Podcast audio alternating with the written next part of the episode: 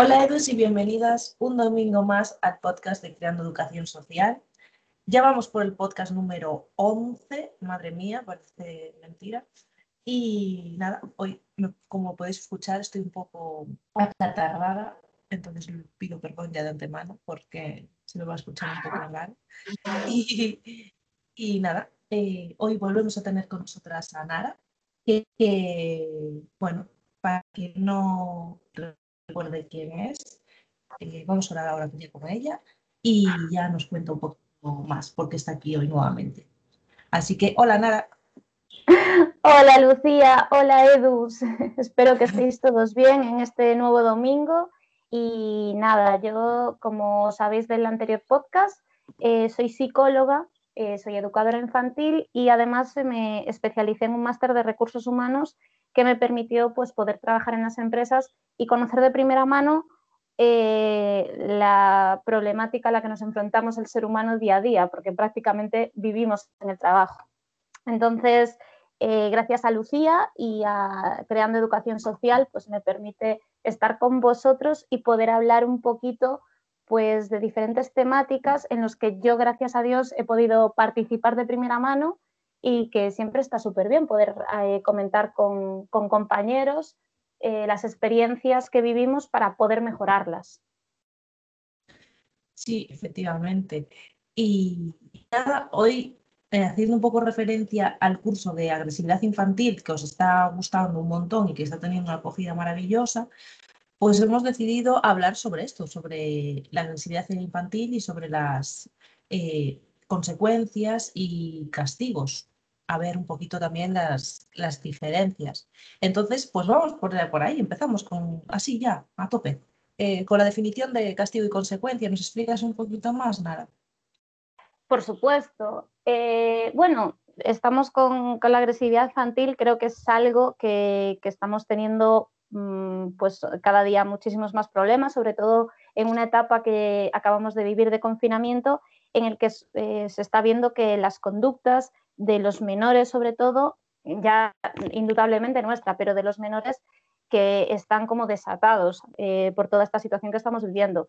Con lo cual, eh, lo que hablamos sobre castigo y consecuencia en este caso es que el castigo, según la psicología del aprendizaje, psicología de la educación, es una, una manera de extinguir una conducta. Entonces, es presentar un estímulo muy asertivo, muy aversivo, perdón, para los, eh, en este caso, los menores, como por ejemplo pegarles un grito, o un estímulo que es muy negativo para ellos, que es quitarle de golpe un estímulo que les gusta, pues hoy no vas al parque. En cambio, con las consecuencias, digamos que es lo principal que debería de, de existir en la educación y las consecuencias deberíamos de tratar de presentárselas al menor inmediatamente después de que realice una conducta. Es decir, eh, el aprendizaje se basa en que yo em, se me presenta un estímulo en el ambiente, el que sea, y yo ante ese estímulo reacciono con una conducta. y esta conducta, al final ese conjunto de conductas eh, acaba siendo un comportamiento. Y ese comportamiento, esa conducta que yo presento, pues me va a traer algo, que son las consecuencias, que sean positivas o negativas. Entonces, eh, evidentemente, el aprendizaje, eh, que a mí me, encanta, que es ese acción-reacción, ¿no? O sea, hago, recibo, o no hago, no recibo, o lo que yo espero. Pero eso lo aprendemos, es decir, eh, nosotros somos ensayo-error, es decir, yo para aprender a andar necesito levantarme y caerme muchas veces hasta que mis piernas están lo suficientemente fuertes y yo sé controlar los movimientos. Entonces, digamos que las consecuencias yo creo que es la clave a la hora de, poder educar a, un menor en, valores y en lo que podemos eh, conseguir que sean pues, seres humanos que se puedan integrar totalmente eh, al mundo que vivimos, que realmente estamos en un mundo muy loco, pero que si tenemos unas buenas pautas, sabremos conseguir y sabremos aceptar las consecuencias que nos llegan. Totalmente, totalmente de acuerdo. Y bueno, o sea, eh, después tenemos a, estas personas ¿no? que dicen que con las consecuencias nos aprenden. que, los beneficios del castigo son mucho mejores. Entonces, no sé si tú nos podías contar si realmente tiene beneficios el castigo, porque yo no se lo veo. A ver, realmente eh, soy cada vez soy más partidaria de que todo en su justa medida es buenísimo. Y efectivamente, durante muchísimo tiempo, pues eh, vivíamos en un mundo en el que no se conocía tanto sobre la conducta humana y claro, el castigo era una manera muy fácil de erradicar comportamientos, ¿no? ¿La persona eh, tiene aprendizaje de esto? Eh, realmente no está claro. Es decir, lo que más se ve es que no. Es decir, no, no hay un aprendizaje. ¿Y por qué? Porque el castigo no sabemos emplearlo. Es decir, el castigo tiene que ser algo inmediatamente después de una conducta. Si el niño rompe una ventana, pues yo lo pongo, imaginemos, pues te vas a quedar contra la pared mirando durante dos minutos, porque es un niño y la, el espacio, la concepción espacio-tiempo es una concepción que, bueno, todos los educadores y los psicólogos, e incluso médicos, conocemos que eh, se forma por estadios. Entonces, un niño pequeño, la concepción de espacio-tiempo no la tiene. Pero ¿qué ocurre? Normalmente un niño rompe un cristal y ¿qué hacemos? Eh, le pegamos un grito como si hubiera sido algo desmedido, le decimos que va a estar castigado sin jugar con la pelota nunca más, con lo cual el niño, ¿qué está viendo? Ostra, he roto un cristal, que no sé por qué lo he roto, o sea, pues porque a lo mejor se me ha ido la pelota sin querer, y el niño lo que ve es, ostra, si vuelvo, o sea, esto es la leche, o sea, por romper un cristal me he quedado sin hacer nada. Entonces, una de dos, a la próxima, si por casualidad rompo un cristal, no lo voy a decir.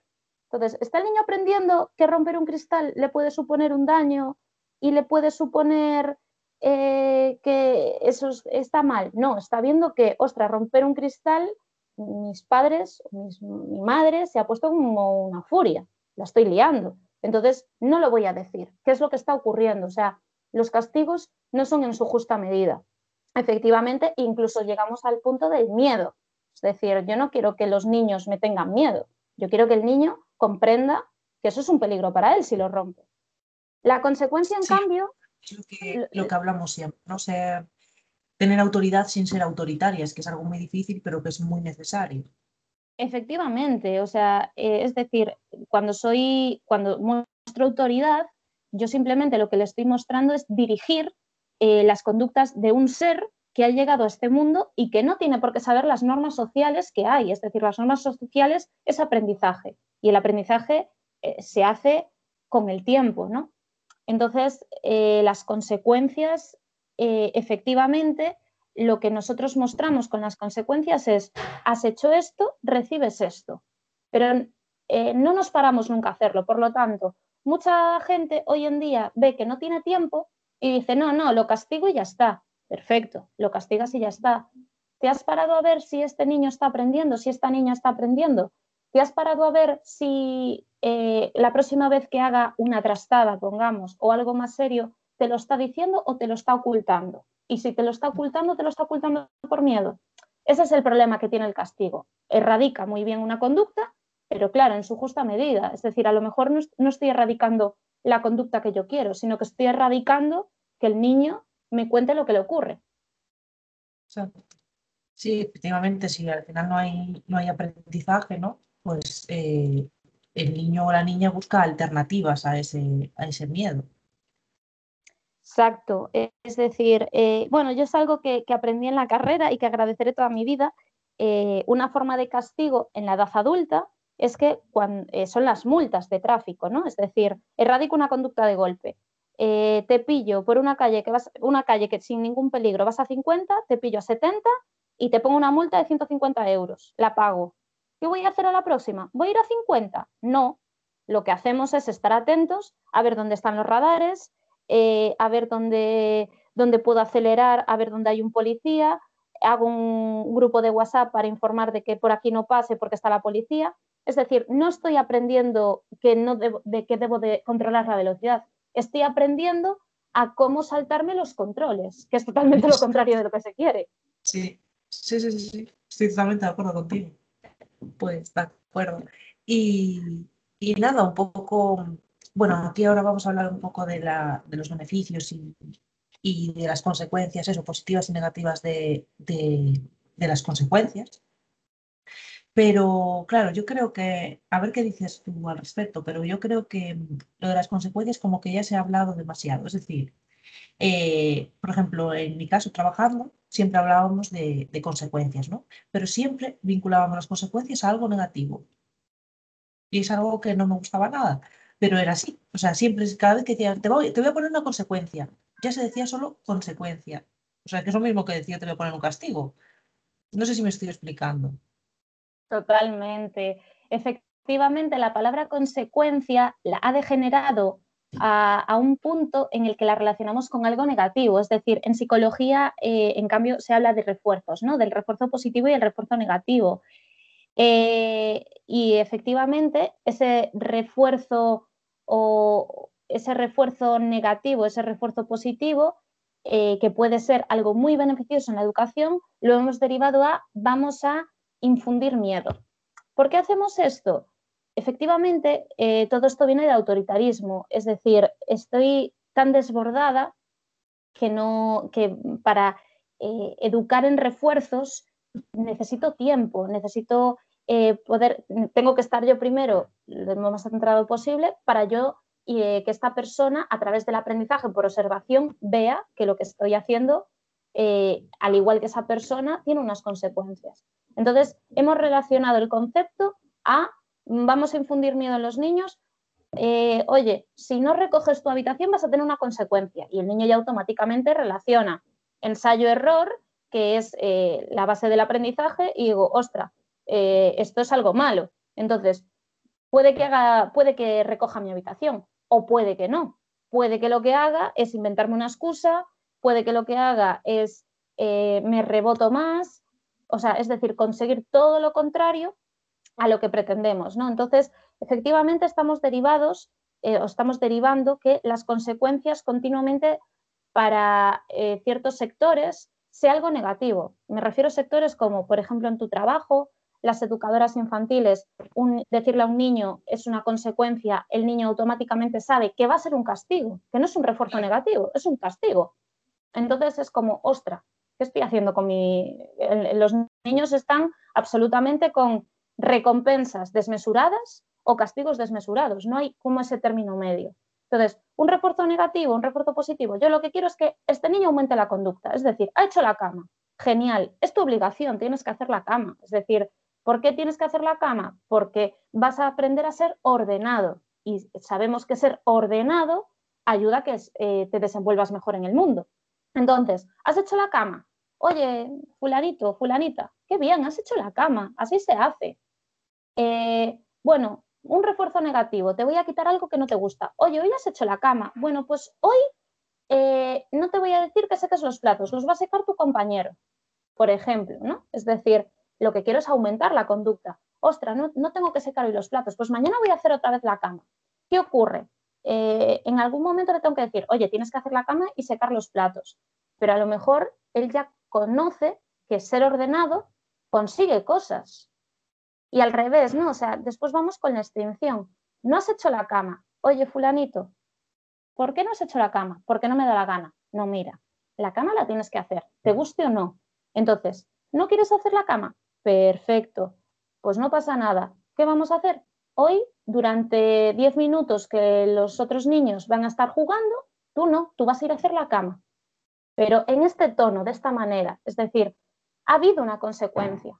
¿La consecuencia es negativa? Sí, durante 10 minutos no va, a ver, no va a ver los dibujos con el resto, pero no es desmesurado, es decir, no te voy a castigar de por vida, por los siglos de los siglos, de no vas a volver a jugar con tus amigos. No, a ver, no ha hecho la cama. al final no, es, no va a ser real. Entonces, eh, yo creo que hay que mostrar las consecuencias, eh, tanto positivas como negativas, que las tienen que, ver, las tienen que, ver en el, en el momento, no, no poner consecuencias a tan largo plazo, porque evidentemente, una, no se van a acordar y dos, no se van a cumplir. Efectivamente, es tal cual. Es decir, ya a mí una que me fascina, eh, que es un castigo y esa consecuencia negativa, cuando un chaval suspende pues ocho asignaturas, me parece que es un problema que un chaval suspenda ocho asignaturas cuando es su, o sea, es su trabajo, o sea, es lo que tiene que aprender a hacer, pero que se le dice que no va a salir en todo el verano. Oye, a ver, vamos a ver, que es un chaval, es una chavala que tiene una edad y que tiene que disfrutar. O sea, ¿qué es eso de que no va a salir todo el verano? Y resulta que efectivamente durante dos semanas no ve la luz del sol, pero a las dos semanas estoy harto de que esté en casa y mira, si quieres salir, ahora pobre de ti, que como salgas y no vuelvas a tal hora, ya no sales en todo el verano. Entonces, o sea, yo entiendo que el chaval se vuelva loco. Efectivamente. Sí, al final es como todo, o sea, sin ser eh, desmesurado lo que decimos. Solo que, claro, es, así dicho, es muy fácil, es muy sencillo hablarlo, pero sí que es verdad que cuando te pones en el momento es complicado gestionarlo. Las cosas como son. La realidad es esa, ¿no? Yo la realidad que, que, veo es que efectivamente nosotros estamos a un nivel de exigencia con el mundo en el que vivimos, es decir, tengo que ser el 150 en el trabajo, tengo que ser el 150 eh, en casa, tengo que ser el 150 cuando estoy atendiendo a menores o cuando estoy con mis hijos, ¿sabes? Efectivamente, eh, todo eso eh, nos está suponiendo que es agotador educar, es agotador. Y quiero que esto quede claro. Eh, educar es un esfuerzo tremendo. quiero que se valore lo que es educar porque supone mucho desgaste para ambos, o sea, para el que lo recibe, en este caso el menor, y para el que lo enseña, ¿no? pero sí que yo lo que quiero recalcar es que no voy a ser siempre la persona más consecuente del mundo, llegará un momento en el que a lo mejor hago un castigo que no es el más adecuado, pero quiero recalcar que si cada día hacemos un poquito, ese poquito se va a convertir en mucho y vamos a poder conseguir tener, estar con un adolescente que entienda las cosas y que pueda hablar con él. Y eso reporta un beneficio en mí como adulto. Entonces, eh, es decir, es muy agotador pero tiene una grandísima recompensa. Lo que pasa es que estamos habituados a no ver las recompensas a largo plazo. Las recompensas que yo creo que de verdad importan son las que son a largo plazo. Es decir, pues eh, creo que no hay más orgullo que si eres un educador ver a tus educandos que están sanos en todos los aspectos. Entonces, quiero recalcar siempre esa visión a largo plazo, que es muy dura de ver, pero es real. Sí, totalmente. Y, y bueno, que, o sea, que se puede hacer, o sea, no es complicado porque a veces eso, gestionar lo que decimos a, su justa medida es, es difícil, se necesita mucha práctica, pero, pero se puede hacer y los resultados son, son muy bonitos, como tú, como tú dices. O sea, yo estando trabajando, evidentemente no, no tengo hijas ni hijos, pero sí que eso, estando trabajando, he puesto muchas consecuencias positivas y negativas también y, y jolín, eh, las consecuencias positivas son muy positivas, o sea, eh, se tiene unos resultados muy, muy chulos. Es tal cual, es decir, eh, yo que mm, gracias a, mi profesión pues he podido estar con un montón de niños, o sea, soy la primera que digo, o sea, cuando el niño se te rebota, eh, yo en mi caso estuve con, con, varios niños y varias niñas, entonces he podido ver eh, en ambos casos, ¿no? Por ejemplo, el niño es de que normalmente, no, no, tiene por qué ser siempre, el niño es el que te la lía y te, te va a hacer algún tipo de conducta más física. Y la niña es de chillar. A mí me ha pasado y efectivamente es algo que he visto que, se me ha repetido. Y es agotador, o sea, lo que te dan ganas es de, Dios, te pongo un espaladrapo en la boca. Y es, mucha, es muchísima contención, yo lo entiendo. Pero una vez que pasas ese periodo de esos tres, cuatro días en los que empiezas a poner normas y empiezas a poner consecuencias, eh, de verdad, o sea, puedes hablar con, el niño. Repito, o sea, estamos habituados a que los niños o son adultos pequeños que tienen que comprender todo o que son muñecos. No, los niños son niños. Entonces, como niño, que nosotros también lo fuimos, que a veces se nos olvida, eh, tengo que estar con él. Y, aunque durante cuatro días voy a estar pasándolo fatal porque me va a estar chillando y no va a querer poner las normas, de verdad que las adquieren, porque tienen una capacidad de aprendizaje alucinante y merece la pena. Pues sí. No, y al final, eh, bueno, referente a lo que estabas diciendo ahora, y yo creo que como educadora social lo que más he aprendido a lo largo de estos años de trabajo ha sido a la paciencia.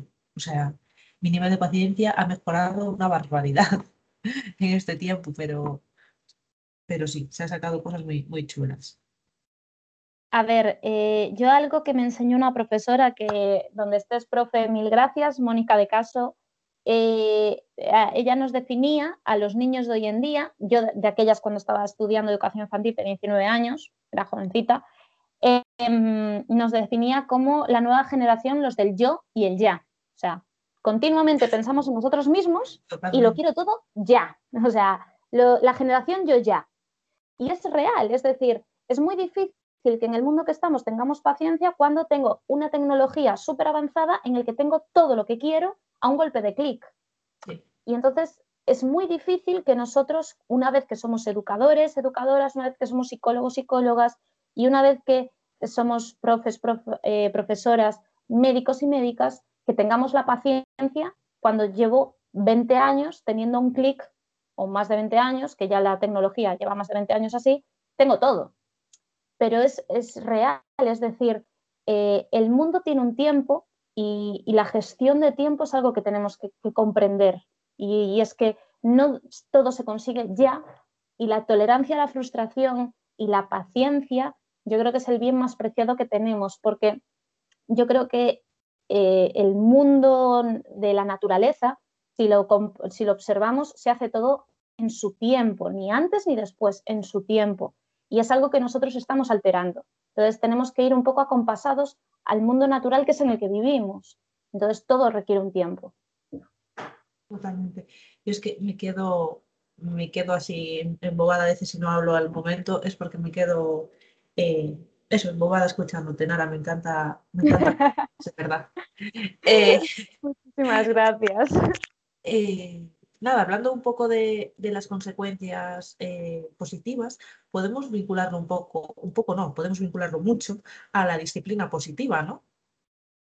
Lo podemos vincular del todo, es decir, del todo, porque yo creo que lo que se está viendo ahora, eh, que me está gustando, ¿no? Se está volviendo un poco, eh, o lo que se pretende, a darle importancia a los niños y niñas la que tienen, de que son niños y niñas. ¿Qué ocurre con la disciplina positiva? También, ¿no? La estamos derivando a la recompensa, que es que lo ha hecho tan bien que le voy a dar todo. Oye, no, a ver, si, hace los deberes bien y hace su cama todos los días, también es que su, es su labor. Es decir, yo voy al trabajo, pero es que es mi labor ir al trabajo porque necesito dinero para pagar facturas.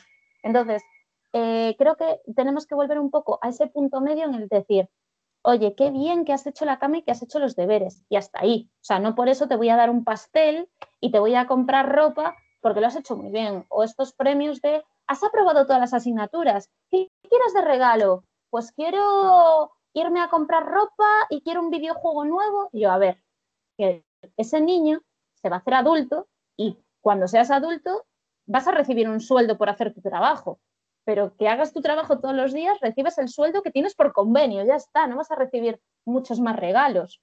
Entonces, es gente que yo veo hoy en día que dice, no, no, yo es que si no voy a un trabajo en el que no cobre tanto, no voy a trabajar. Y yo, perdona, o sea, a ver, eh, bienvenido al mundo real, te lo tienes que currar. Otra cosa que, es, eh, que nos ocurre mil veces es que no estoy valorado en este puesto de trabajo. Eso es otra cosa diferente. Pero que cuando empieces a currar, te lo tienes que currar para ganar un salario, eso es la, realidad que vivimos y que un niño, porque haga la cama y apruebe todas las asignaturas, le compremos un parque de juegos, no, mira, perdona. O sea, lo que tengo es que felicitarlo y tiene que saber que eso está bien y tengo que reforzar esa conducta, pero no solo tengo que recompensar. Sí, entonces porque las palabras no son una suficientemente recompensa, ¿no? Sí, efectivamente, parece que decimos, jo, es que tengo que hacer algo más. No siempre, es decir, a veces eh, una o sea, un refuerzo positivo para el niño es que yo le diga que está bien y le voy a leer un cuento. O sea, un cuento supone mi tiempo. Sí, sí, sí. Sí, pero al final yo creo que eso también es un poco culpa de nuestra sociedad capitalista en la que vivimos, que al final todo tiene que ser comprado y adquirido, ¿no? A ver, yo eh, sobre eso quiero, o sea, los educadores que, escuchéis esto, por favor, quiero que entendáis a los adultos eh, sobre todo mm, padres como podemos tener Lucía y yo, ¿no? De, edades a lo mejor que ya están, estamos hablando más de 55, 60 años. son personas que vienen de un mundo de no tener nada. Entonces, que a sus hijos le hayan querido dar todo, a veces quiero que también tengáis paciencia con esos padres y madres porque es como, oye, ellos vienen de no tener nada y ahora nos pueden dar todo. Y un padre, por regla general, eh, lo que quiere es lo mejor para su hijo y para su hija, o sea, es por regla. Entonces hay que explicarles que darles todo también es lo mismo que no darles nada, es decir, les produce lo mismo, es decir, cada uno en un extremo, pero les produce lo mismo, les producen que no sepan eh, cuáles son las consecuencias reales de sus conductas.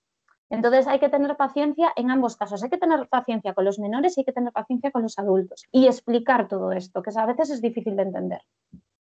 Pues sí. Pues sí.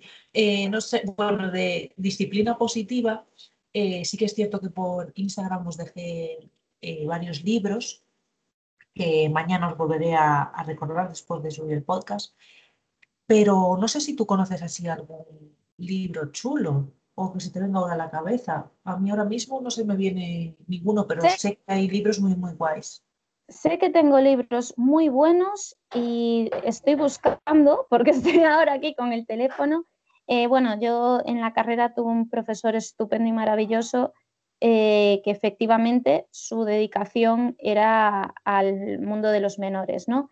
Y si no lo encuentro ahora, que ojalá que sí, pero creo que... Ah, lo tengo aquí.